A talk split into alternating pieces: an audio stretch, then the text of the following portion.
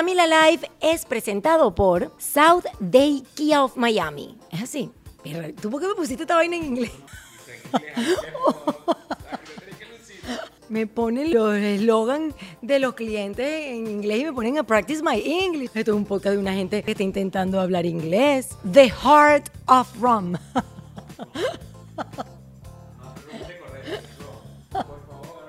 Dígame. La gente de Ron Diplomático se va a ir. Va a decir, quítenle la pauta a esta muchacha, of Ron.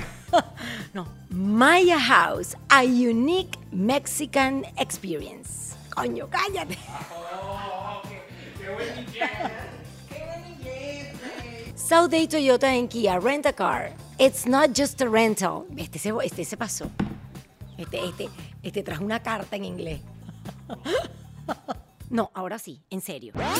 Camila Live es presentado por Day Kia of Miami. Abre tu mente y maneja un Kia. SouthDayKia.com. Maya House, experiencia única de alta gastronomía mexicana. MayaRestaurant.com. Day Toyota en Kia Rentacar. No es solo una renta, es una experiencia completa. Restaurant CAE by Chef Landa. CAESushi.com. Ron Diplomático, el corazón del ron. RonDiplomático.com. Hey Day Marketing es hora de que tu marca tenga éxito. Heydaymarketing.com. Liberty Express. Movemos tu mundo. LibertyExpress.com. Ordec Capital. Soluciones financieras.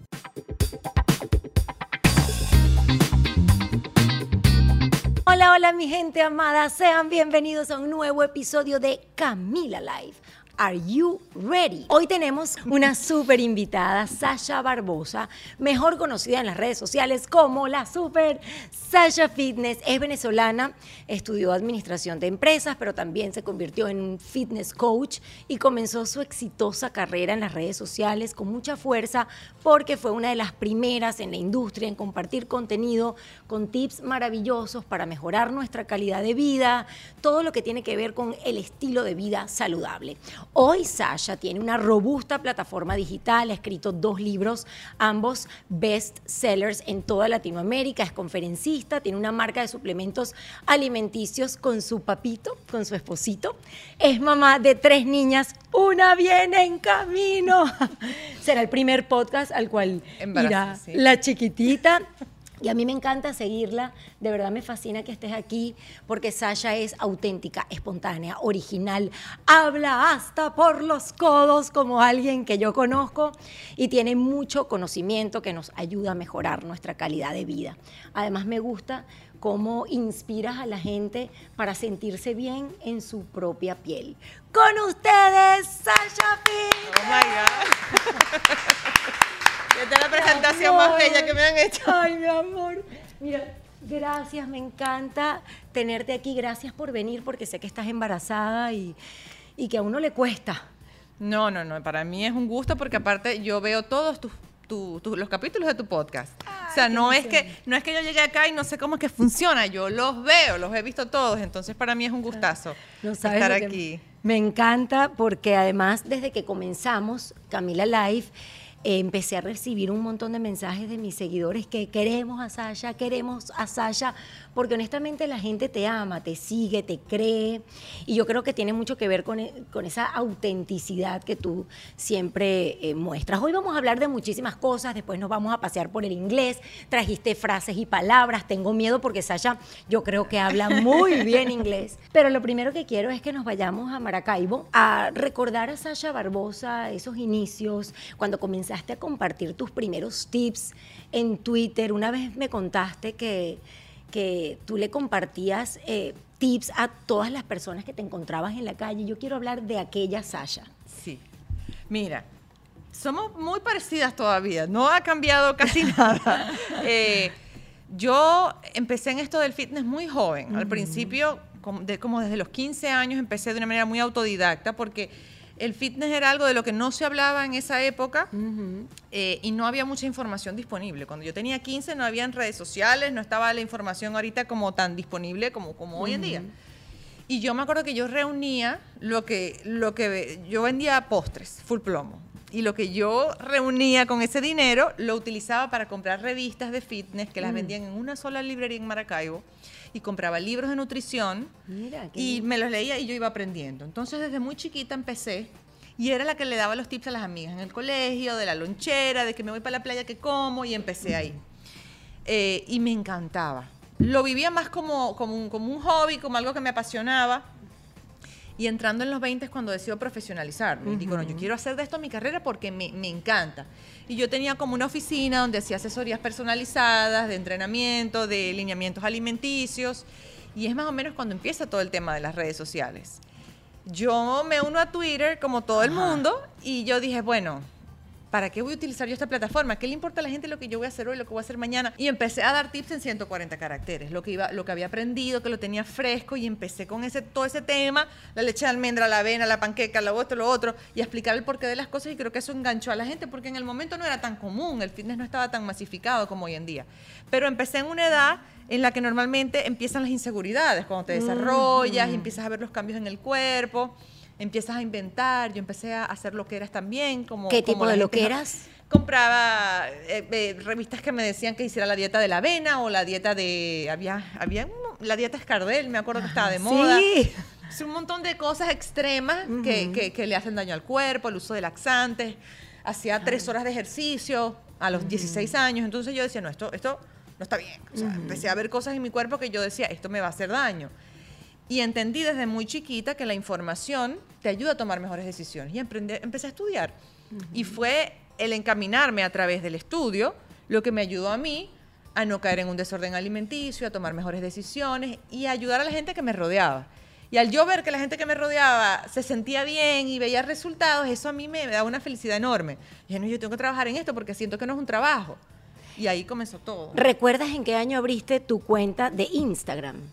Sí, porque la abrí cuando nació Abril, como en el 2000, o- en Abril nació en el 2011, la abrí como en el 2011 2012. Acababa de empezar. Yo creo que Instagram, no sé si, no sé si Creo que estoy- tenía como un año. o dos, Instagram, así. máximo dos años. Y era algo como muy underground. Ujú, Era- el- exacto. Quienes usaban Instagram eran fotógrafos. Era una plataforma antes como más artística, como de fotografía. Luego fue que todo se desvirtuó.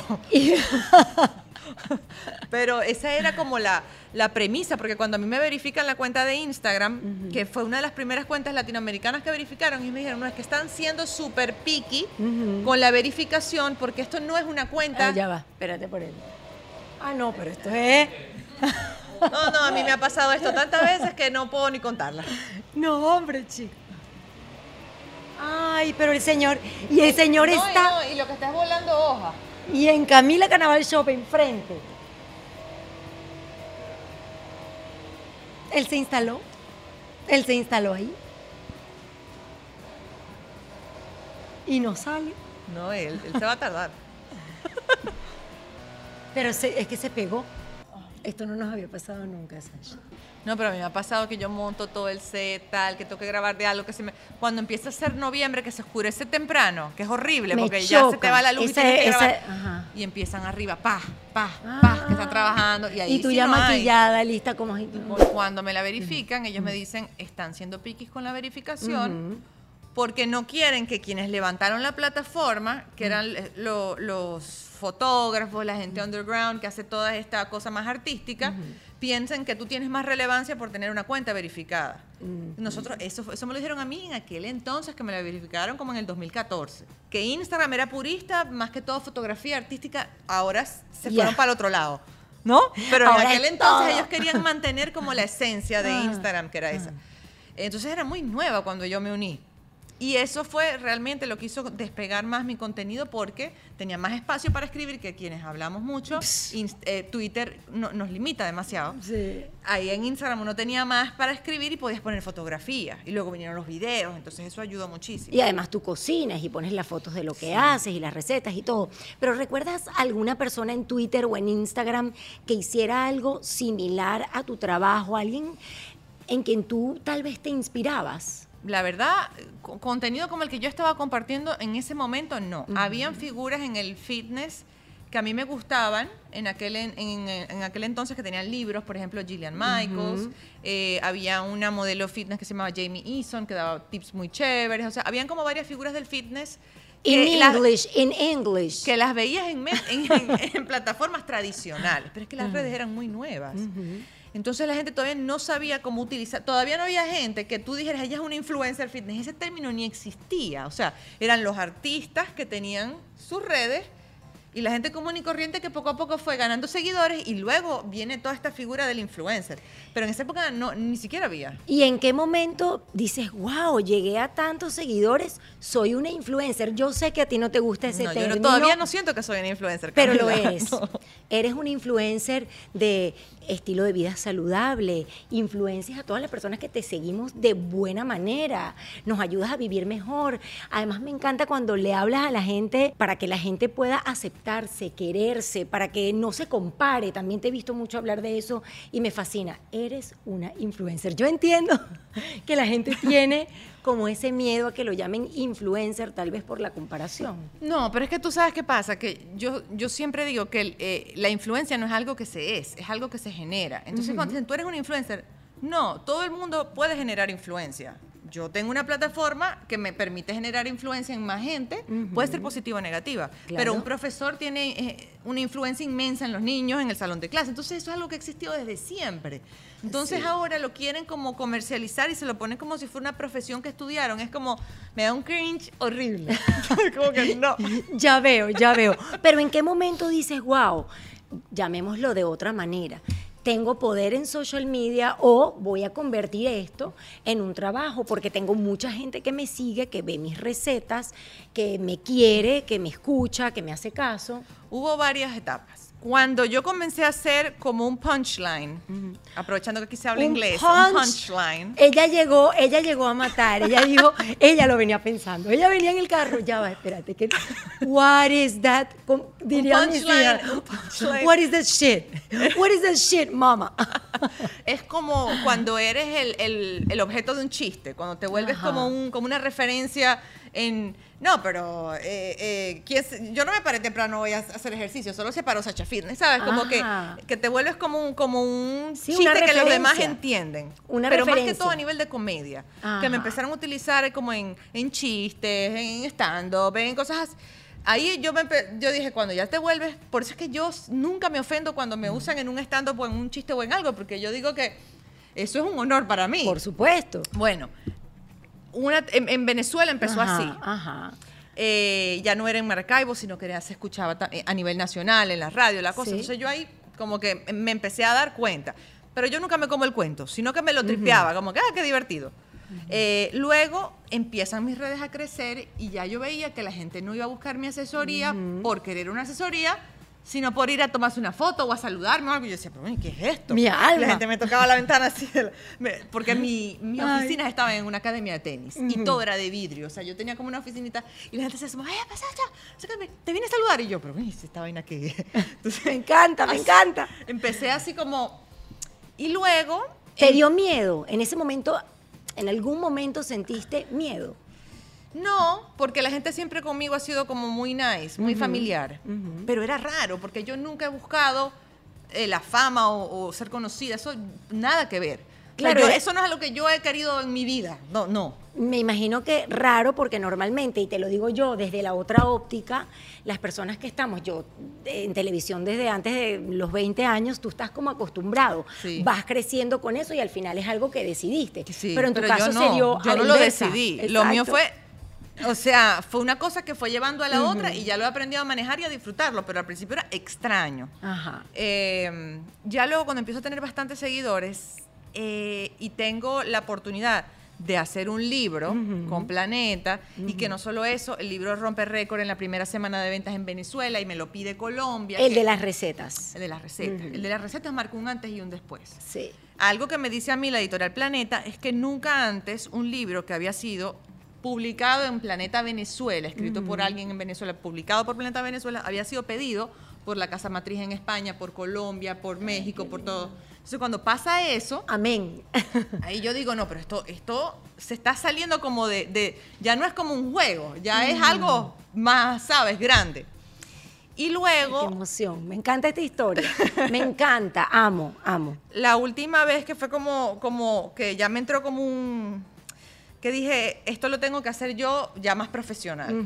Cuando hago mi gira de, de medios en Colombia.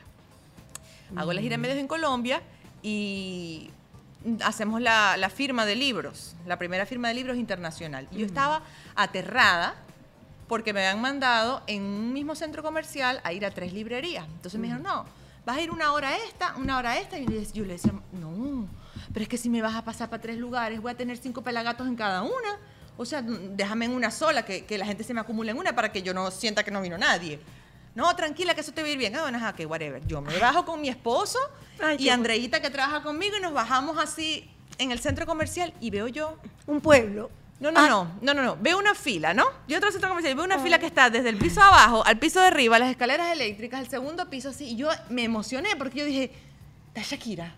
Ay, Y me dicen, no, no, a Sasha Fitness. Y yo, ¿qué? Entonces yo me sentaba en una yo librería. estoy, yo estoy erizada. No, es que ese, ese es uno de mis cuentos favoritos. Estoy emocionada de escuchar ese cuento. No, yo me sento en la primera librería, firmo libros, respondo preguntas, y cuando me tocaba la otra, la gente me seguía a la otra, y así estuve seis horas firmando libros cuando me habían contratado para tres. Y ahí yo dije, no, esto, esto, aquí me tengo que quedar yo. Y por eso, y, y el, el éxito que tuvo el libro, mi esposo y yo decidimos sacar nuestra propia marca. Es decir, no, yo no voy a darle mi nombre a, a- a marcas, ni voy a, a- a, ¿sabes? Como a, Sí, hacer imagen a de otras no, marcas. voy a que- sacar algo propio que yo tenga control, que yo pueda manejar la calidad, que yo crea en el producto. Y ya yo veo el poder que tienen las redes sociales cuando haces bien tu trabajo. Entonces, Mucho. En ese momento mi esposo y yo empezamos a trabajar en lo que era la marca personal y la empresa. ¿Tu esposo siempre quiso trabajar contigo o fue algo que tú se lo pediste? No, eso fue algo que se dio muy orgánico. Todo en mi vida se ha dado orgánicamente. Mi esposo es ingeniero civil, eh, súper exitoso en su trabajo. Siempre he sido eh, independiente, me enseñaron así desde muy chiquita, tienes que tener tu trabajo, lo tuyo. Mi papá desde chiquitica me estimuló a que yo empezara a resolver desde joven. En fin, eh, yo empiezo a, desarrollarme en esto del fitness como trabajo porque era lo que me apasionaba. Y me iba bien, me iba bien y, y le estaba echando pichón y, y con las asesorías me iba bien y cuando yo cierro mi, mi oficina, porque ya era demasiada la gente que llegaba, ya me estaba dando miedo por el mismo tema de inseguridad en Venezuela, empiezo con asesorías online y me estaba yendo fenomenal, me empezó a ir súper bien con el libro, pero yo sí le dije, o sea, vamos a hacer un proyecto en común, que qué bonito. Y él siempre creyó en mí desde el principio. Y él me dijo, mira, no te, o sea, él fue el primero que me dijo, o sea, tanto esfuerzo, esfuerzo y esfuerzo para ser conocida nada más, eso no tiene sentido. Esto hay que materializarlo. Él es O el, sea, el businessman. Él es un businessman, sí. A mí me gusta crear. Yo creo los productos, yo tengo las fórmulas, yo sé lo que, lo que hay que hacer, el marketing, todo. Pero él era el que le puso los pies en la tierra al proyecto inicialmente. Como que vamos a hacer esto ya. O sea, no mañana, no el año que viene, ya. Ya. Vamos a registrar tu nombre para que no te lo roben. Y fuimos y todo lo hemos hecho juntos. Qué pero bello. él me sacó de mi zona de comodidad. Y creyó en mí muchas veces cuando ni siquiera yo creía. Entonces él conmigo desde el inicio, siempre. Sin él, no, de repente esto no hubiese llegado a donde está. Entonces, sí, yo soy la que siempre está frente a la- al teléfono, a la cámara o en los libros, o- pero él es una parte súper importante de todo esto también.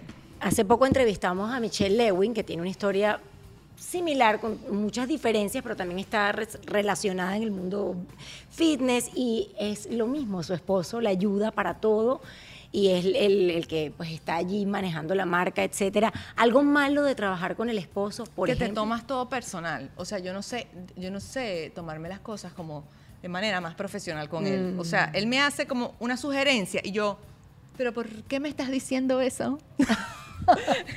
no me parece.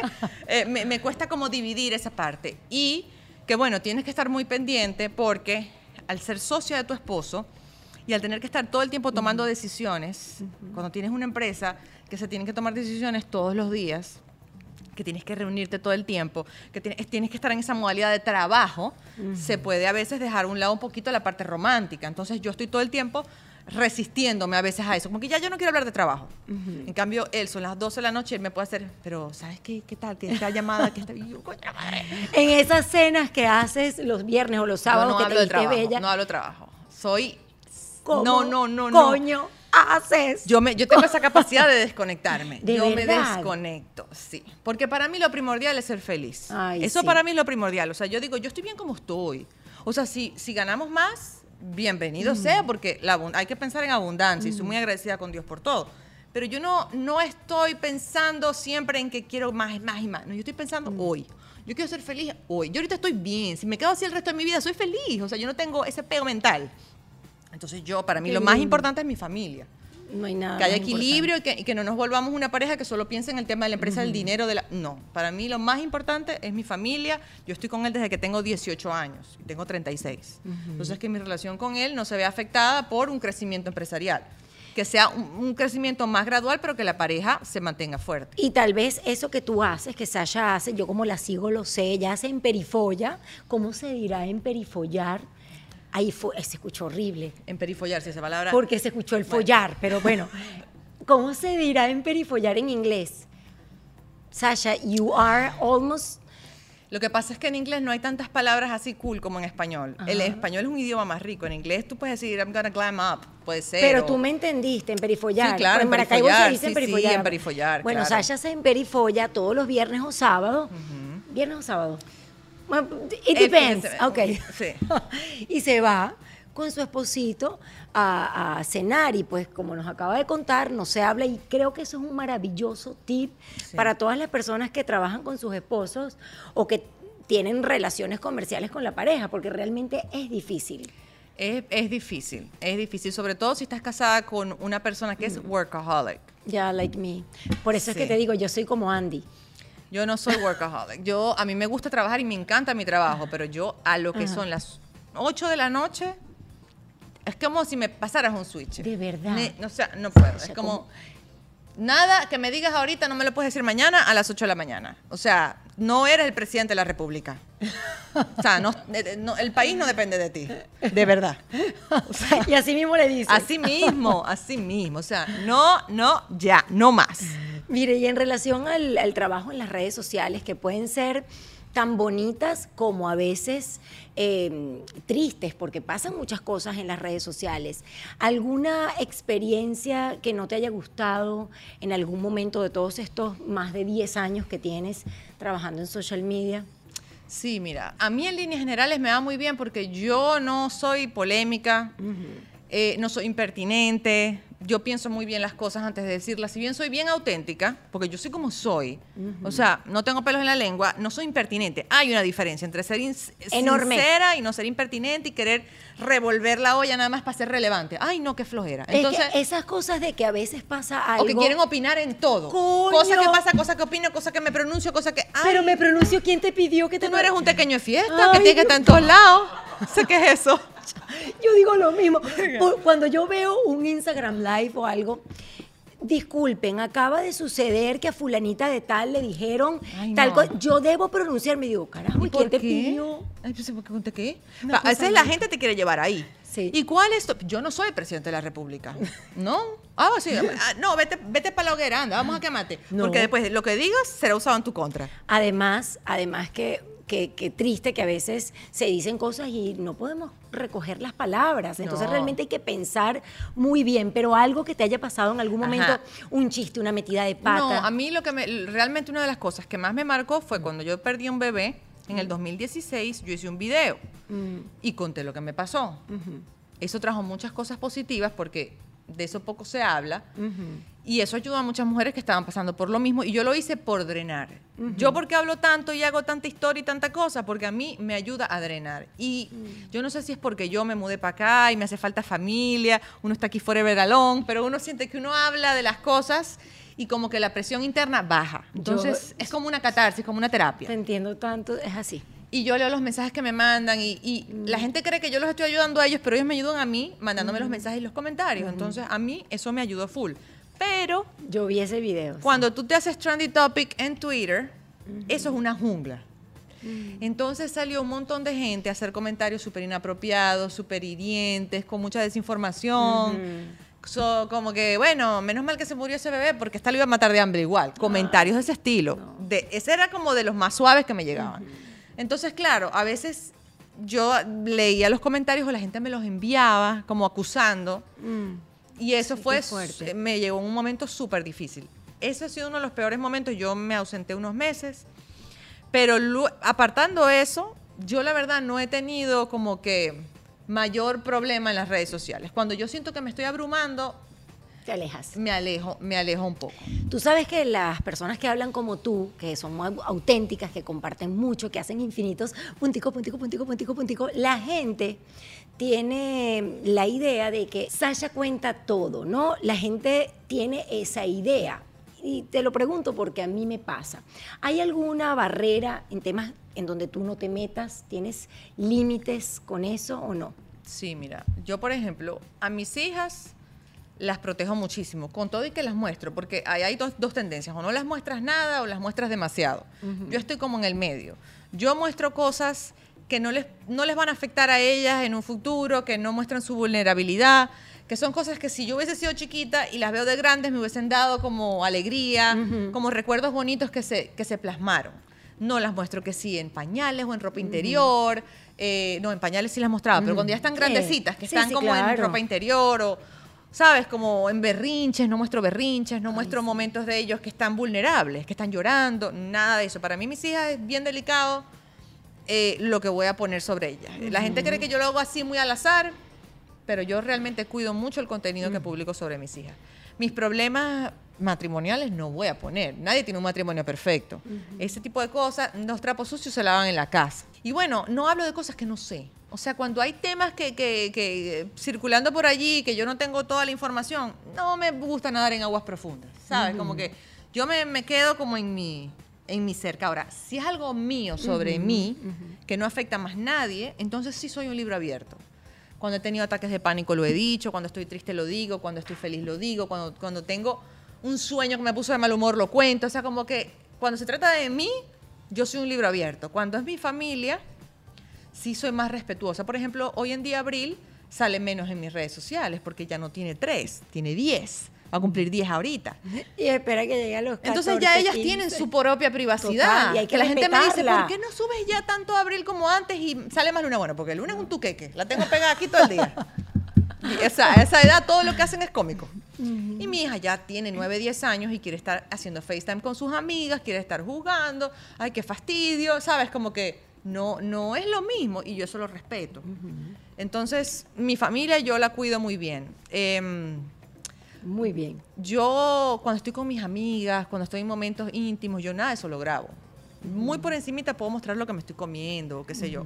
Pero cuido mucho la vida de la gente que me rodea. ¿Me explico? O sea, como que no, no Total. expongo a los demás. Te entiendo perfectamente porque además eh, comparto cada una de las palabras y así soy yo. Y te hice esta pregunta porque la gente siempre me dice, tú cuentas todo. Y yo siempre respondo, yo no cuento nada. Pero la gente tiene como esa idea por los infinitos punticos o porque uno habla, etcétera. Yo sí recuerdo que cuando te conocí en el año 2011, creo que fuiste a mi casa, Sí. que hicimos un video para YouTube. Yo tenía, yo estaba comenzando con mi canal YouTube 2011, 12. Fue sí, como 13. 2013. Ajá, sí. 13, sí, sí, sí. Eh, tú no sacabas a Abril. No, porque yo vivía en Venezuela todavía. Ajá. Entonces era el tema inseguridad. Me daba terror que me la lograran identificar. Y estaba el tema Sí. de los secuestros, de todas las cosas que pasan allá. Y yo, eso, yo estaba paranoica. En Venezuela Claro. Pero entonces empezó a pasarme que cuando ya me reconocían a mí y me veían con una niña, decían, Mm. esa es Abril. Y le empezaban a tomar fotos. Y, se- y se volvió como un morbo. Como que yo quiero tomarle fotos. Entonces ya me asustaba más eso. Ujú, Claro. Entonces, conversándolo con mi esposo, dijimos, bueno, vamos a mostrarla, ya cuando ella tenía casi tres años, Va- pero así poco a poco. O sea, que no sea como la protagonista de mis cuentas, sino que la gente sepa quién es y, y se acabe la curiosidad. Porque empezó a ser peor el no mostrarla en lo absoluto. Claro, no, pero es perfecto lo que estás haciendo con tus niñitas. Eh, yo te llevo unos cuantos añitos y es justo lo que yo hice exactamente, que cuando ellas se vean no sientan vergüenza, que después no te reclamen Sí. algo. Yo hoy en día les tengo que pedir permiso. Yo- Claro. cada historia que la gente vea de mis niñas, yo les dije, yo les digo, ¿te puedo grabar? No, Cuando yo Abril le muestro, Abril, ¿te gusta? Sí, mami, dale. Ah, bueno, Ajá, ok. Porque es que si no, entonces se te empieza a enredar el tema de la relación en la casa, Sí. que al final es lo más preciado para uno, ¿no? Sí. Ese tema de, de- de- de la relación con los hijos y con el esposo, con el esposo es lo mismo. Quiero entrar en todo el tema del inglés y esta segunda oportunidad de vida que te regaló este país, como a tantas otras personas que están escuchando este podcast y a mí, y, y por eso también hice este podcast como para agradecer. ¿En qué año te vienes para Estados Unidos? Yo me vine en el 2016. Ajá. Ya tengo cinco años. Tienes poquito tiempo, Yo siento que tengo mucho. de verdad. Sí. Sí, tienes cinco añitos nada más. No eres americana, eres residente. Soy residente, sí. Yo eh, soy residente, mi abuela es norteamericana. Ajá. Entonces yo desde muy chiquita estoy inmersa en la cultura norteamericana porque mi abuela eh, se vino a Venezuela cuando tenía como 10 años, pero, pero ella llegó a una comunidad en Maracaibo donde todo el mundo era de Estados Unidos, o sea, todo el mundo hablaba inglés. Era Ajá. de esas comunidades como más... Sí. Entonces, ella habla muy bien español, pero todavía tiene su acento americano. Entonces ella siempre me hablaba en inglés. En mi casa se celebraba Thanksgiving, era el niño Jesús y Santa también, Sí, viene a nuestra casa. Claro, santa. Eh, entonces desde chiquita yo estuve como muy involucrada como en las dos culturas, pero, pero no soy ciudadana, me, me vine de residente. ¿Quieres ser ciudadana americana?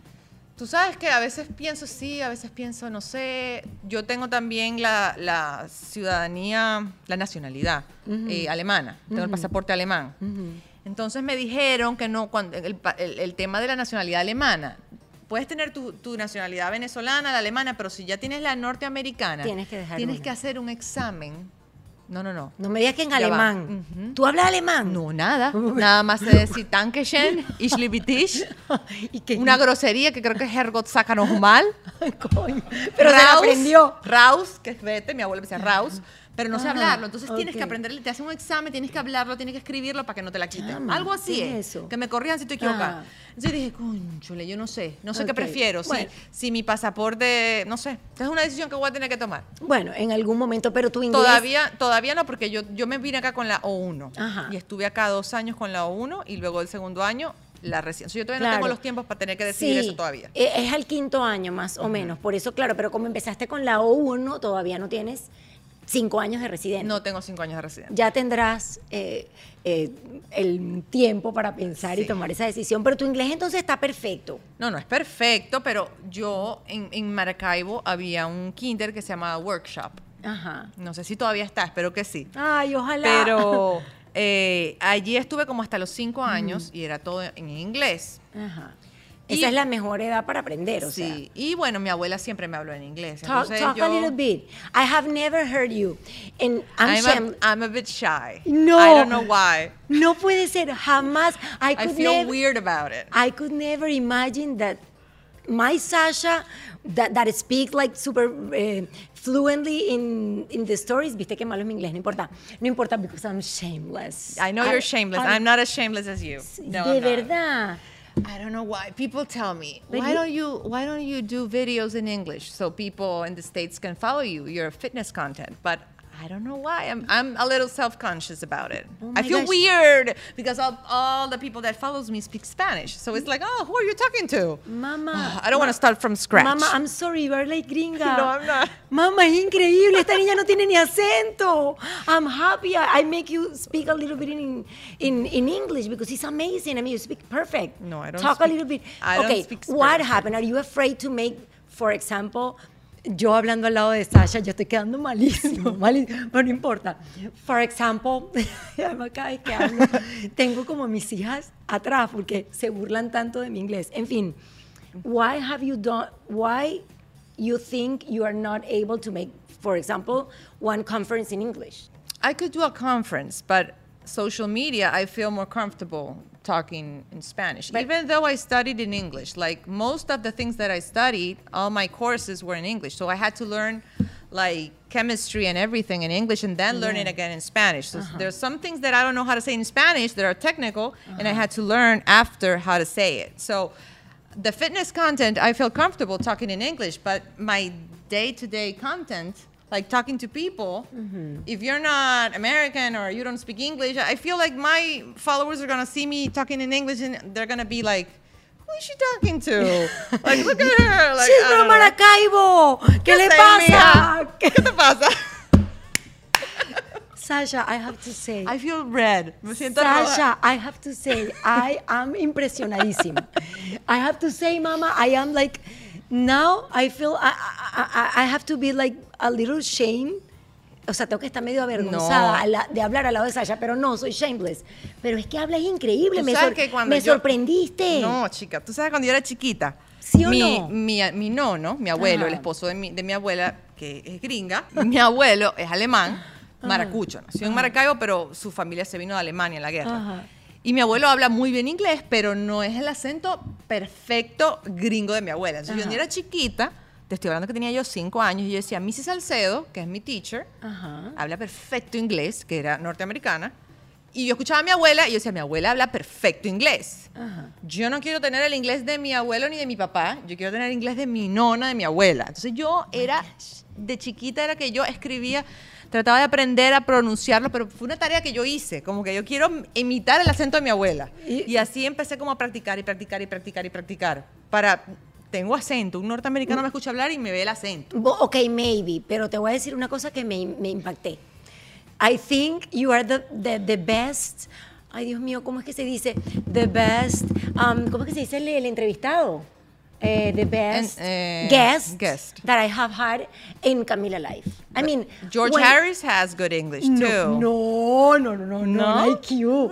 Never, ever, ever. Not like you. No one. I Your mean, daughters. I mean, my daughters, yeah, but they, they don't have any accent porque ellas de verdad que sí hablan perfecto. Pero tú de verdad, tengo que decir, me has impresionado. Y creo, Sasha, que tienes que hacer algo en inglés en tu social media. Eh, I, I know you're huge. I know you have like more than 4 million followers in Instagram. I know. But if you do that, you're gonna grow like super, super fast. Faster. Miren, miren qué bien estoy I don't know if I want to grow anymore. Like I don't know. I'm happy. Like like if I grow, okay, but that's not what I'm looking for. You, oh, you, so you you are not looking or you're not seeking I to don't know why I to- feel weird. I feel weird about it. I feel weird about it. I'm talking right now and I'm forcing myself to speak English. Pero I'm habla- like, "Ah."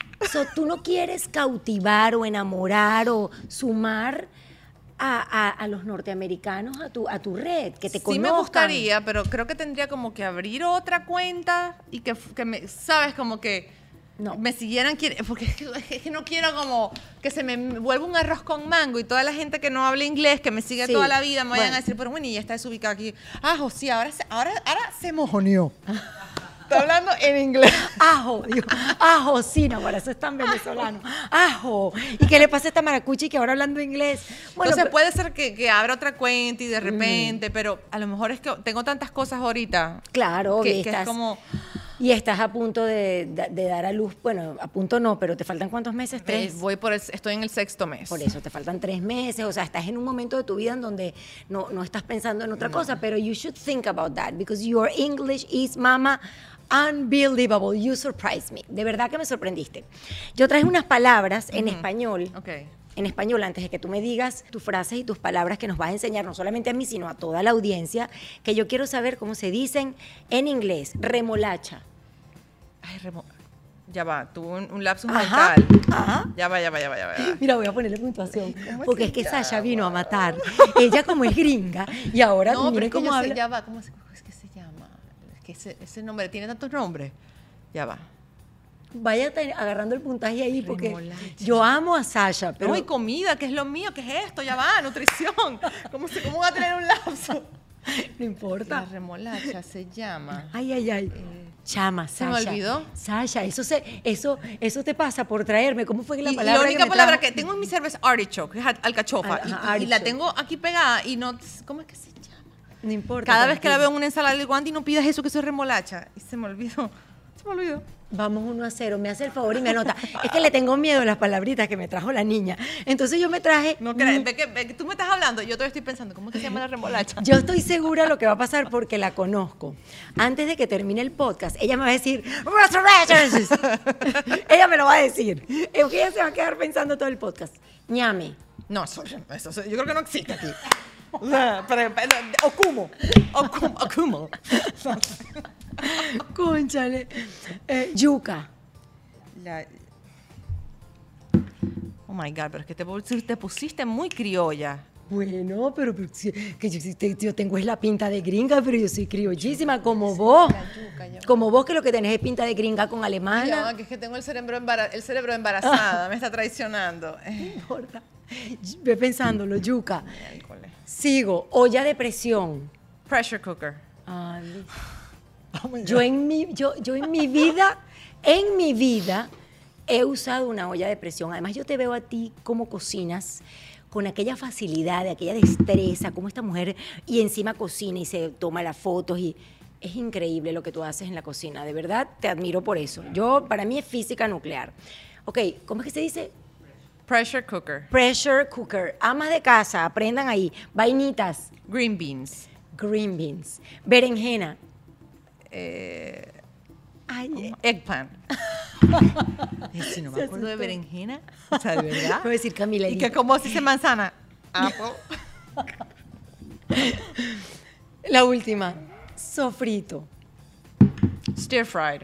Eh, más o menos. Un Stir sofrito. Sí, como Make, it- ah, No, ok. but ellos dicen sofrito, like a sofrito. O Ah, sea, sí. porque Ah, ellos, el sofrito es algo muy latino. Entonces, para eso no hay. Una traducción. Pero ellos dicen stir fry. Stir fry es como cuando vas a saltear algo. Ajá. O saté. Pero, saté, pero si tú es estás con una saltear. gente, con unos americanos, tú puedes decir, let's make a sofrito. Yeah, puedes decir, say, let's they make a are going- sofrito. It's like a stir fry of Latin spice. Yeah. Ok, ok. Eh, háganme un favor, ¿vamos cuánto? Porque es que yo le tengo miedo. Sasha cuatro y yo tres. ¿Cómo que Sasha cuatro? Sí, sí, sí, pero... sí, pero Green re- beans, eggplant. Ok, Sasha, saca las tuyas. Yo le tengo un miedo a Sasha. Y además después de escucharla hablar perfecto inglés. Ok, vamos a ver No qué... puedo dejar de pensar en la remolacha. Yo sé. Lo peor es que todo el mundo debe empezar a mandar la remolacha. Oh my God. ella, ella va a recordar. Lo Eh. peor es que hoy yo le pregunté a, a mi nani, que cocina divino, y, y ella, que se sabe todas las mm, vegetales y las frutas, tampoco sabía. Así que. No, pero es que tiene un nombre que, o sea, es muy particular y sé cuál es, pero no sé en qué parte de mi cerebro está guardado. No importa, tranquila, estás A lo mejor te paso un mensaje de texto a las 11 de la noche. ah, las escribo aquí. las escribes aquí. Y vamos aprendiendo. Le, le contaba a Sasha que mm, cuando llegó, que este segmento, la verdad es que yo lo hice con la intención de aprender. Yo quiero aprender en este podcast y de que ustedes, nuestros super seguidores, también aprendan.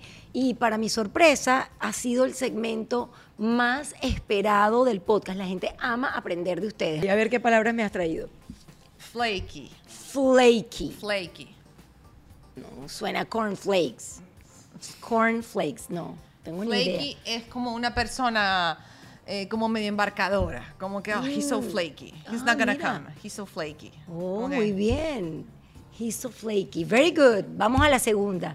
Traje palabras como coloquiales. Muy bien, me encanta. Esas son las palabras que más les gustan a las, a las personas. Aloof. Interpreten los que están viendo en YouTube mi cara y mi silencio en el podcast. Aloof, no, a mí me suena a Alf. ¿Se acuerdan de Alf? Sasha, viniste a matar. Yo sabía que Sasha me iba a Aloof es como alguien caído de la mata. Como que, Ay, yo soy súper aloof. Yo soy súper aloof. Porque tú te ríes. Mira, ja, ja, ja. I am, I am very aloof. ¿Se puede decir así? I am aloof. I am aloof. I am, I'm a I am- little aloof. I'm- I am aloof. Mm, Yeah, I am, I am a little aloof. Esta, Ay, puede que la sepa. Esta es fácil. A ver, ay, dígame fácil. si no la sé. Pero tú no te sabes remolacha. Mira, Sasha. Sasha, esto va a quedar forever. A ver. Rain check. Ay, Tienes que saberte esta. ay, chava, no me la sé. Rain check. Rain check. Rain check. El rain check, el rain check es el que yo hago cada vez que voy a salir con esta escoba, mi amor. Que si me cae una gota de agua, ¡puf! ¿Qué es el Rain check es como I cannot come today. Can we rain check? Can we make a rain check? Rain check es como que Oh. podemos reschedule. Reschedule. Ay, pero qué rain bien. check es como más coloquial. Muy bien. Rain check. Esta se usa bastante. Esta es Sí. cool. Ah, mira. Has traído palabras muy cool. Déjame Esta, decirte. esta se usa mucho, o sea, es útil. Yo todavía estoy pensando en la página. Ella está desconcentrada. A ver. Freebie. Freebie. El freebie yo sé lo que es, porque en Key Biscayne hay un freebie. Es un carrito. No. Ay, porque es un carrito. No. Eh, pero mis hijas dicen, me voy a tomar el freebie aquí en Key Biscayne, en Ah. la ciudad de Key Biscayne. Mm, pero es gratis. Es gratis. Ah, bueno, no es el carrito, es que es gratis. Un freebie Ah. es algo que es gratis. Ay, miren, Dios mío, señor, ay, perdón. Pero bueno, Es yo algo pensé que es gratis. Es algo Ajá. que es gratis. Claro, aquí en Key Biscayne la ciudad tiene un servicio que es un carrito de golf gratuito que tú lo llamas y te llevan a un lugar o a otro. Y mis hijas a veces me dicen, mami, no me puedes llevar. Bueno, tranquila, me tomo un freebie. Ah, entonces el freebie no es el carrito. Sí, o sea, sino- eso es como si tú estuvieses regalando aquí unas pulseritas y alguien dice, Ah. oh, this was a freebie. Como que me lo Oh, regalaron. Mira, pero trajiste palabras espectaculares, pero no te sabes Bueno, remolacha. después de que la gringa, la gringa latina me robó dos Ella quería traer procrastinating en shenanigans. in shenanigans. Ballpark. Ay, no, Sasha, de verdad te pasaste. Ballpark. no sé. Ballpark. Entonces hablo terrible inglés. Ballpark es redondéame. Give me a ballpark estimate. Like, como que dame, Oh. redondéame. Más o menos cuánto va a ser el presupuesto. Ballpark. Es como redondearme. Ballpark de budget. Can No. you give me a ballpark of the, of the Of budget? the amount. Of the no? amount. Sí. Ok, ok. ¿Vieron qué bien pronuncia ella? Yo dije amount y ella dijo of the amount. Ella dijo, yo me estoy, yo estoy aprendiendo. Pero tú sabes que, que es un buen ejercicio que yo hacía. Ajá.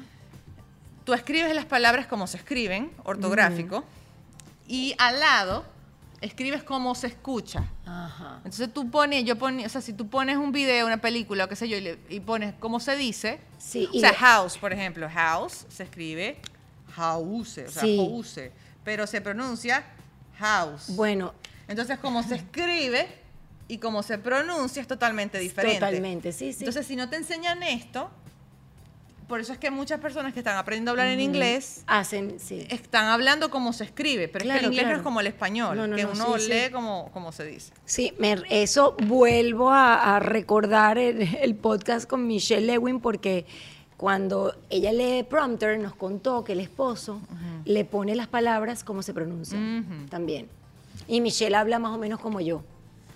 Es más fácil, o sea, sí es más fácil de, de aprender. Pues, creo que me queda una. Ajá. Esta se usa a veces en el fitness, se usa mucho. Que me dijiste que te trajera. En el fitness y en cualquier otra, en cualquier otra industria. Newbie. Newbie. Newbie. Newbie. Como novato. Ajá. ¡Ay, pegué una! Novato. Como que she's a newbie. She's I'm a newbie. Ok. Ella es una novata. Ajá, frases. Yo estaba, fíjate que yo estaba escribiendo.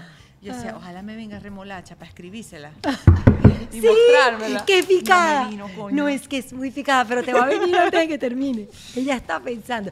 Piensa, te voy a ayudar. No, es que ¿sabes te, qué es lo te que voy a ayudar, te voy a ayudar, te voy a ayudar, te voy a ayudar con mi, eh, mis técnicas de presentadora. Piensa en algún plato que hayas hecho con Es que- remolacha. No, es que yo odio la remolacha, ese es el problema. Ah. La odio. Y Oh hace God. poquito, hace como una semana fui a comer con Andy y la ensalada tenía remolacha. Y yo estaba, le- yo estaba leyendo y Andy me dice, ¿qué es eso?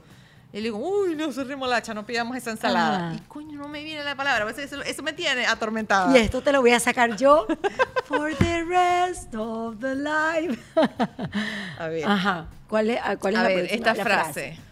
Spill the beans.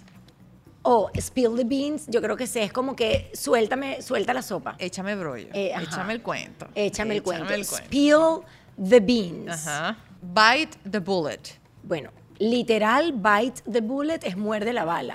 Pero muerde la bala es como que agarra, chúpate esa mandarina. Cerca, pero no. No. Bite the bullet es como que atrévete a hacer eso. O sea, cuando te atreves a hacer algo difícil, bite the bullet. Bite como the que bullet. dale, hazlo. O sea, échale pichón. Como que es algo difícil, hazlo. Es una expresión Muy buena. coloquial. Está buena, buenísima. Has traído frases y expresiones espectaculares. Bite the bullet. Ajá. Esta es fácil. A ver. Take it with a grain of salt. Fácil para pa, pa ti, mija. Take it with the grain. Take it with a grain of salt. Ah, ya sé, es como que, bueno, es como que ya va, ya va que me está viniendo como la remolacha.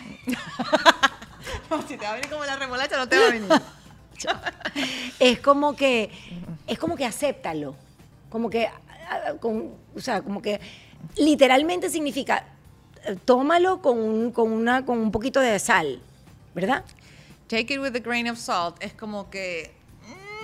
mm, o sea, por lo menos, a alguien que normalmente es exagerado y le mete picante un cuento y tal, te dice, Ah. no, mira, que fulana se divorció porque le estaban pegando cacho y no sé qué cosa. Y, y viene otra vez que te dice, take it with a grain of salt. Como que, mm, Sácale, divídelo en dos. sí, como que en eso que te Ajá. dijo puede ser verdad o mentira, take it with a grain of salt. Como que no te comas, no te lo No comas te- completo. O sea, como no que te comas el cuento. no te comas ese cuento completo. Ajá. O sea, algo así. Buena Ok. frase, buena palabra. Do you get my drift? Do you get my drift? Es como que me capturaste. Sí, como que me entendiste lo que te Me quise decir. Sí. ajá. Do you get my drift? Do you get my drift? No estoy tan mal. ¿Quién va ganando? No, no está. En las frases te ha ido mejor. ok. Y creo que una más tengo. Ajá. La última, La de on the fly. on the fly, es como que, bueno, es como que me estoy gozando algo. I, I am on the fly. Estoy inventando, pero bueno. on the fly con Camila Live. On the fly es I'm- I'm table having- three, needs an order of fries on the fly. We need to go on the fly. Algo rápido, ya, para ayer. Ah, Pa' ayer. Muy bien. Sasha, ¿quién ganó? Mira, ganó Sasha, pero por la remolacha gané yo. Sí, es que la remolacha valía por 10. No. Yo estoy segura que hoy, bueno, mentira, ahorita cuando termine el podcast, lo, antes de que termine el podcast lo vamos a buscar para... Me para va a dar mucha malaya, pero bueno. ¿Cómo le explicas a un gringo la palabra malaya? Es que Malaya es demasiado Malaya. maracucha, es como rabia, Estoy ¿no? malayada. Malayada. es- es- yo nunca, yo, yo la verdad que nunca- FOMO, es como un FOMO. FOMO, Es como, sí. ay, a FOMO. como yo que- nunca uso esa palabra porque es súper maracucha esa palabra, ¿no? Sí, bueno, yo no sé. Sabes que los Sí. maracuchos no- creemos que Usted- todas nuestras palabras son universales. Pues, Yo, después, es cuando yo empecé a hacer conferencias, yo utilizaba así. palabras así muy, muy, muy autóctonas. Ajá, ajá. La gente se quedaba como que, ¿what? Y yo, yo juraba que estas palabras eran de, co- de conocimiento popular. Daniel Sarcos, que también lo tuvimos en el podcast, dice que a él se le complica el tema del inglés porque él tiene que escuchar en inglés, traducirlo al español, luego llevarlo al maracucho para poder saber exactamente lo que es. Y es un poquito así, ¿no? Sí. Con el tema del maracucho y, de- y- y del zuliano en general. Sashita, antes de terminar, yo quisiera escuchar tus consejos o cualquier cosa que quieras compartir para la gente que está recomenzando, para esa gente que acaba de llegar hace unos años, que está todavía un poco perdida, que quiere hacer un negocio en este país, que quiere emprender, que quiere trabajar, que quiere alcanzar sus sueños, que quiere reinventarse o que sencillamente quiere vivir feliz como estás tú hoy en Estados Unidos. Bueno, para mí es difícil a- a- dar un consejo porque a veces siento que no estoy como en la capacidad de hacerlo. ¿Sabes? Yo me vine también como con, con- con una ventaja, con un privilegio, con una plataforma ya Sí. construida. Con, Sí, sí, sí. No, no, yo no tuve una venida para acá traumática ni abrupta, fue bien planificada, como que... Entonces yo estoy en una posición en la que quizás mi consejo a lo mejor mm, no es como el, el más apropiado, no sé, a veces siento que, que no debería yo darle consejos a nadie, pero ¿qué puedo yo aconsejar desde lo que he aprendido? Organizarse bien, eh, aprender cómo es el sistema de aquí, que es muy diferente, hacer todas tus cosas en orden, tener tu registro de marca, tu contador, todos estos temas un poco más fastidiosos, pero el, el tema de tus finanzas, de, de- de construir un credit score, tratar de que a nivel financiero tú tengas la capacidad de, de- de defenderte aquí, ¿no? Eh, estar bien estructurado. Que eso es otro tema que puedes hacer un podcast completo Uy, de. sí. Ok, Complicado. pero, pero tener tu plataforma, tu página web, del negocio que tú quieres hacer, porque esa va a ser tu ventana al mundo. Hoy en día todo es digital, todo es el e-commerce, entonces el, el empezar así, el empezar a construir tu propia plataforma, aunque tú creas que, ay, que de repente nadie me va a conocer, no importa, por, por algún lado se comienza. Yo comencé con un blog, ok, entonces por algún lado se comienza. No, y tu historia me encantó y por eso hoy comencé este podcast con tu historia, porque siempre he admirado mucho a las personas que eh, comenzaron, como dicen los americanos, from scratch. Sí. Y tú eres ejemplo de eso. Yo- lo que acabas de decir, yo lo siento cuando me dicen, ¿cómo hago para hacer mi vida en social media? Bueno, yo venía con un, un país que me conocía a través de la televisión y para mí fue mucho más fácil. Pero honestamente lo que tú has hecho es increíble, porque tú sí comenzaste dando tips entre tus amigas. Entonces, por eso sí creo que eres una persona que puede dar consejos, eh, porque realmente lo que hiciste fue increíble. Bueno, yo comencé en una época en la que se crecía más fácil. Hoy en día hay demasiada competencia. Cuando yo comencé todo era muy nuevo, entonces es diferente. Creo que lo que me ha ayudado a mí es que yo entendí que era lo que me gustaba. Entonces, partiendo de allí, creo que ese puede ser mi consejo más valioso. Encuentra eso que te gusta, que te apasiona, que no te genera fastidio, que sientes que lo puedes hacer el resto de tu vida. Ve de qué manera tú lo puedes hacer de una forma distinta, porque no vas a inventar nada nuevo. Eso que te gusta a ti le puede gustar a millones de personas más. ¿Qué te hace distinto? ¿Cómo te vas a diferenciar del resto? Mantenerte auténtico. Entonces, creo que eso es primordial. Y al hacer las cosas bien, no el querer tomar atajos, el querer hacer chanchullos, el querer irse por el camino rápido, porque lo que fácil viene, fácil se va. Y lo que es pan para hoy es hambre para mañana. Entonces, hacer las cosas bien, tomarte tu tiempo, organizarte bien, estructurarte bien eh, y trabajar en tu sueño de una manera terrenal. A veces pienso que, que, que es bueno tener un aliado que te ayude y que te empuje eh, en el proceso. En mi caso fue mi esposo, tú puedes tener una amiga, un hermano, un primo, alguien que crea en ti tanto como tú. Eso es vital. Eso es vital, porque uno no lo puede hacer todo. Buscarte aliados que te ayuden, que te potencien y que complementen tus debilidades. Porque tú tienes debilidades, otra persona tiene fortalezas y viceversa. Entonces creo que eso, eso es importantísimo. Y trabajar de manera constante, porque no siempre va a ser divertido. Total. La disciplina es primordial y tener paciencia. Creo que eso es, es muy importante, porque hoy en día la inmediatez de las redes y, y la viralidad ha hecho que la gente se desespere y quiera, quiera todo ya. Y yo, por ejemplo, tengo 10 años en esto, en el tema de las redes. Lo que pasa es que se pasa rápido.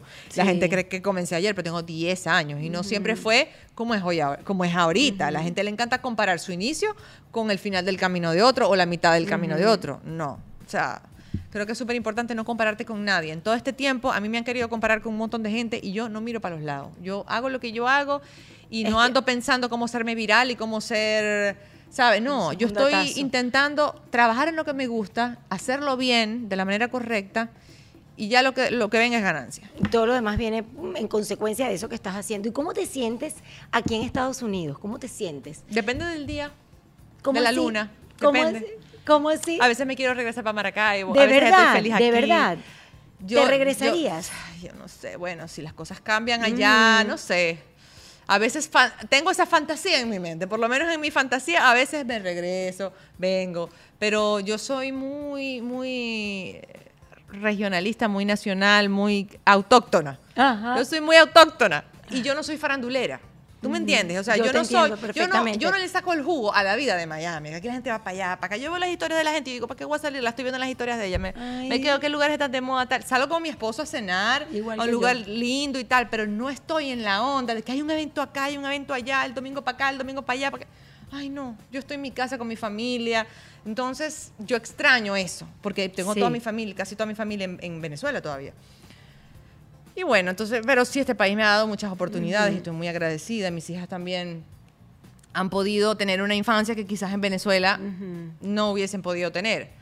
Pero yo todavía tengo ese guayabo ahí prendido, todavía. Pero en líneas generales, bien, porque la felicidad es una decisión, Camila. Eh, Una y es así, decisión. me encanta porque lo has dicho varias veces en este podcast. Luna y Abril se hablan en español. Yo tengo prohibido hablar inglés en mi casa.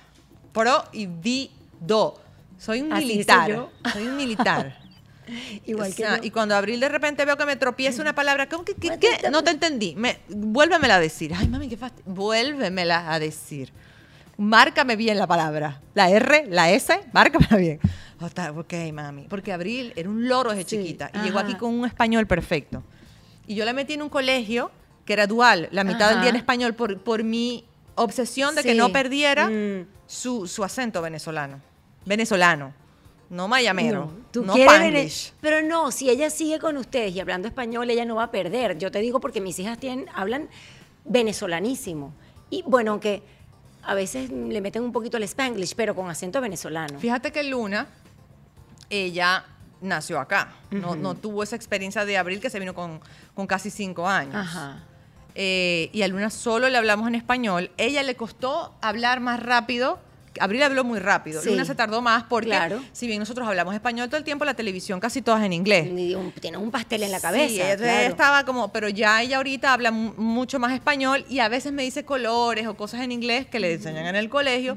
Y yo, pero en español, ¿cómo se dice? ¿Cómo es la otra manera de decirlo? Porque ella todavía no asocia español.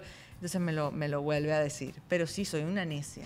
Es como que se supone que hace más o menos unos 10, 15 minutos yo he debido despedir este podcast. Es que yo sabía que este iba a ser el más largo de Pero- todo tu podcast.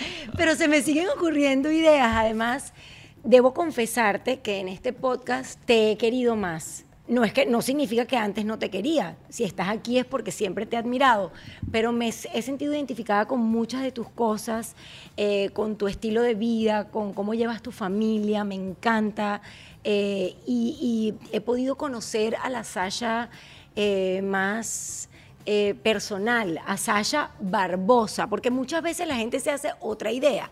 Y no significa que yo tenía otra idea de ti, porque nos conocemos desde hace muchos años en lo personal, pero escucharte hablar de tu familia, de lo que piensas de las redes sociales, de cómo llevas esa vida y cómo proteges eso que es lo más preciado que uno tiene, de verdad que me ha dado mucha ternura y me ha encantado tenerte, pero ya va, tengo otra pregunta. No importa, usted busque un té, busque un vino que Sasha no puede tomar. Dígame si tienes que volver a venir cuando haga otra temporada.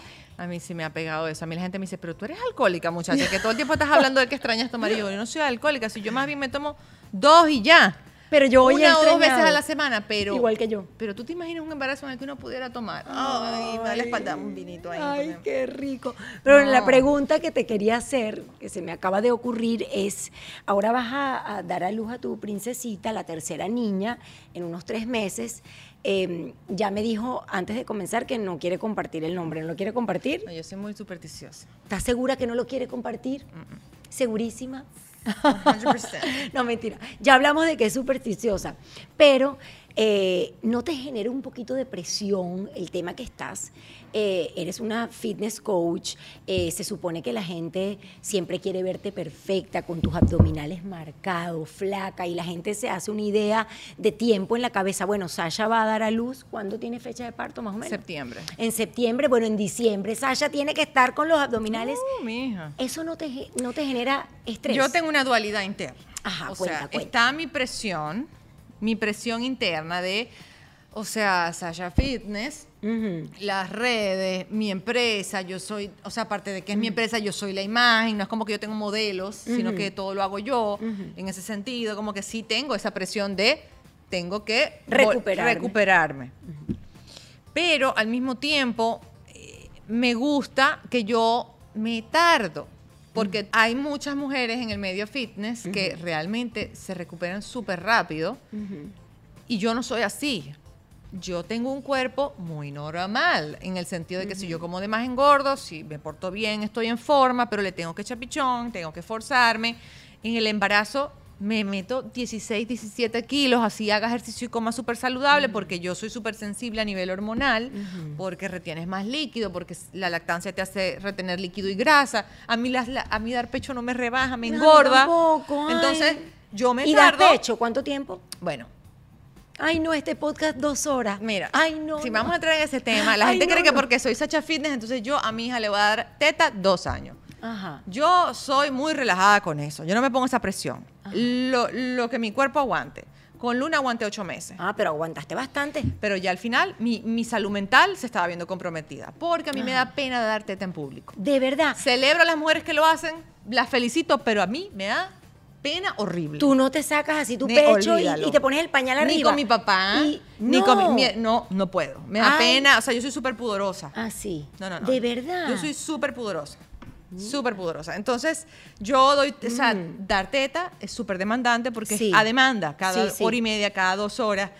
Entonces ya me estaba afectando, a- además, mi, mi interacción con mi familia, porque no le puedo dedicar el mismo tiempo a Abril porque estoy todo el tiempo con la bebé encima. No, no quería salir casi porque era el tema de que, ay, que ladilla, tengo que esconderme en un baño para dar teta. Tú Eh, eres de las mamás que si te van a visitar tus tíos, tus primos. Me meto en el cuarto a dar Ay, pecho. Sasha, no puede ser. Eso no se me parece a Sasha. Sí, no, yo de soy- verdad. Sí, sí. Yo era cuando están en el grupo de las Ajá. amigas que todas se empiezan a vestir, yo me metí al baño. Ay, te da. Yo voy, sesión, yo voy a una sesión de fotos ¿y tú crees que yo me cambio ahí con el fotógrafo y tal? Y el fotógrafo me dice, pero si yo soy gay. Y yo, no me importa. Con ese cuerpo, mira Sasha, con ese cuerpo, yo saldría, Sasha, por Lincoln Road, por Lincoln Road, en hilo dental. ¿Tú crees que yo soy capaz de pararme allí y que me tome él una foto enfrente de todo el mundo y tal para subir las redes sociales? Olvídalo. ¿Eso qué haces tú? Yo no ¿Qué? puedo. Me pongo Mentira. roja. O sea, yo me tomo selfies, la cámara y yo.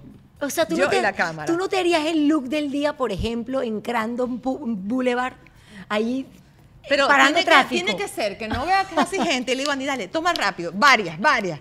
No, coño, no quedó ninguna, vámonos. O sea, ¿De verdad? Sí, no, no, no, no. Entonces, yo me vuelvo todo un, un rollo con el tema de la teta por, el, por eso, por, porque me corto mucho.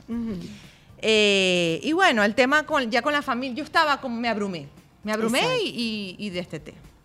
Con esta bebé, de verdad, no tengo ni idea. Ok. No tengo ni idea porque está el lunes y lunes súper territorial. Yo dije, yo voy a empezar a dar teta Sí, vas con el lo flow. que aguante. Y yo no tengo ese complejo de que si, ah, que, que- que la... No, yo tengo una fórmula alemana allí, bien buena, que es súper sana, que no tiene azúcar, que no... Le doy. Esa fórmula, si, si, si al final no... Ay, Dios mío, se me siguen ocurriendo preguntas, Camila. No, no puede ser de dos horas el podcast. A tus niñas le das azúcar, brownie, eh, Claro. de no, todo. Yo no les prohíbo nada, Ajá. pero como a un adulto. Eso no es algo que se come todos los días. Eso es algo que se come con moderación. Si, si les provoca un chocolate hoy, se los doy. no es como que es prohibido, pero que lo que más abunde sea la alimentación saludable. Pero lo que te quería decir del tema de la me- presión. que se me fue de la... ajá. Ajá, si no nos podemos desenfocar. no- no- Ok. Por favor, enfóquense. Sí. A mí me gusta que la gente vea Ajá. que así yo sea experta en el tema y, y sé toda la teoría y sé todo lo que hay que hacer y lo hago, mi cuerpo no responde tan rápido. Y eso está bien, porque uno tiene que aprender a apreciar su cuerpo en todas las etapas. Porque lamentándolo mucho, hay una presión muy brava de que estuviste 10 meses embarazada y ese cuerpo maravilloso que te dio un, un bebé, que es un milagro, se tiene que recuperar rápido. Entonces, la misma barriga bella que sobabas cuando tenía nueve meses, cuando das a luz, a los dos días que sigues con esa barriga, que la gente no sabe, pero sigues con esa barriga. Y tú la muestras porque Ay, te no, visto. pero ya esa barriga ahora sí, Ay. ajá, es la misma barriga que estaba sobando. Exacto. O sea, mi- es, es un cuerpo, o sea, no soy un robot. Entonces, yo eso lo muestro y creo que eso ayuda a muchas mujeres también a relajarse y a quitarse la presión de que tienen que a los tres meses ponerse los jeans. No, No. al año. Pruébate esos jeans al año. Muy no te hagas eso tú tr- Muy- tres meses recién parida. Muy bien, porque es un estrés demasiado, demasiado grande que, que de verdad a veces afecta. ¿Cómo se dice remolacha? Me pregunto yo. Vamos a decirle a Sasha ¿Cómo se antes de dice? porque se me sigue, no, yo no lo sé, te lo juro que yo no me acuerdo. Yo yo hoy, yo hoy, déjame ver. Espérate, Beat. espérate. No, ya va, coño, ya va. Ay, ya, y se lo dijiste. Coño, me arruinaste el chiste. ¿Cómo se dice? Beet. Mi de abuela hacía y todavía hace remolachas encurtidas. Uy, qué rico, se me hace agua la Y boca. esas me las servían en el plato. Y, y donde tú la pones, mancha. Y yo la trataba de esconder. No hay manera, ella va dejando la huella. Ay, no, no, no. Ni remolacha ni berenjena. Ay, ay, no. eggplant. O sea, me- ni. No, ni la berenjena tampoco me gusta. Sasha, vienen a mi mente un montón de preguntas más, pero de verdad creo que la gente no nos va a ver el podcast de dos horas. Vas a tener que volver a venir nuevamente. Te amé, te amé Gracias. muchísimo. Eres una persona excepcional, extraordinaria. Me encanta el corazón que tienes. Eh, me encanta seguirte en social media, pero de verdad que este podcast descubrió a otra persona que, que no, que no conocía. No, Te voy a me dar un abrazo a mí, se me, a mí se me olvidó que nos estaban grabando. Ay, mi amor. Gracias por venir, de verdad. Un millón. Gracias por invitarme. No. Feliz. Después me tienes que volver a invitar con el traguito. Ay, sí, por favor. Y a todos ustedes, muchísimas gracias por acompañarnos siempre. El nuevo producto de Sasha, Restore, que me lo tengo que Restore. empezar a tomar. Es buenísimo, ¿verdad? Es buenísimo para ayudarte a nivel hormonal, a disminuir el cortisol. Cuando controlas cortisol es más fácil perder grasa, estar Ah. saludable, entras en el sueño profundo, el sueño que tienes es más reparador, es un producto que se toma de noche. Ajá. Y es para la premenopausia, o sea. No, es para, es para cualquier adulto mayor puede- de 18 años, pero te ¿Ah, ayuda. Sí, te ayuda en etapas hormonales, te ayuda, pero personas que trabajan mucho, que tienen mucho estrés, eh, ayuda muchísimo porque el estrés genera picos de cortisol que afectan composición corporal y salud. Entonces, el Restore te ayuda a eso, a restaurarte a nivel hormonal y a nivel energético para que duermas mejor, para que tu cuerpo responda mejor, maneje mejor el estrés y puedas seguir viendo cambios físicos positivos. Ah, no, eso hay que empezarlo a tomar, pero es ya. Gracias, Sasha, te No, quiero. gracias a ti, Toda la suerte del mundo para la Gracias. tiquitica. Que Dios la bendiga y bueno, que venga con mucha luz y bendiciones para tu hogar. Gracias. Y sigue protegiendo ese hogar porque eso es lo más lindo. Me emocionó mucho cuando compartiste lo de tu familia.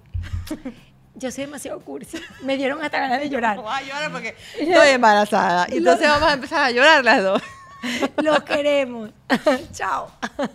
Gracias. De verdad. Camila Life fue presentado por Sauday Kia of Miami. Abre tu mente y maneja un Kia. SaudayKia.com. Maya House. Experiencia única de alta gastronomía mexicana. MayaRestaurant.com. Southday Toyota en Kia Rentacar. No es solo una renta, es una experiencia completa. Restaurant CAE by Chef Landa. CAESushi.com. Ron Diplomático. El corazón del ron. Rondiplomático.com. Hey Day Marketing. Es hora de que marca tenga éxito. HeyDayMarketing.com. Liberty Express. Movemos tu mundo. LibertyExpress.com. Ordec Capital. Soluciones financieras. Camila Live está disponible en Spotify, Apple Podcast y Google Podcast. Y si quieres vernos en video, te espero en mi canal YouTube.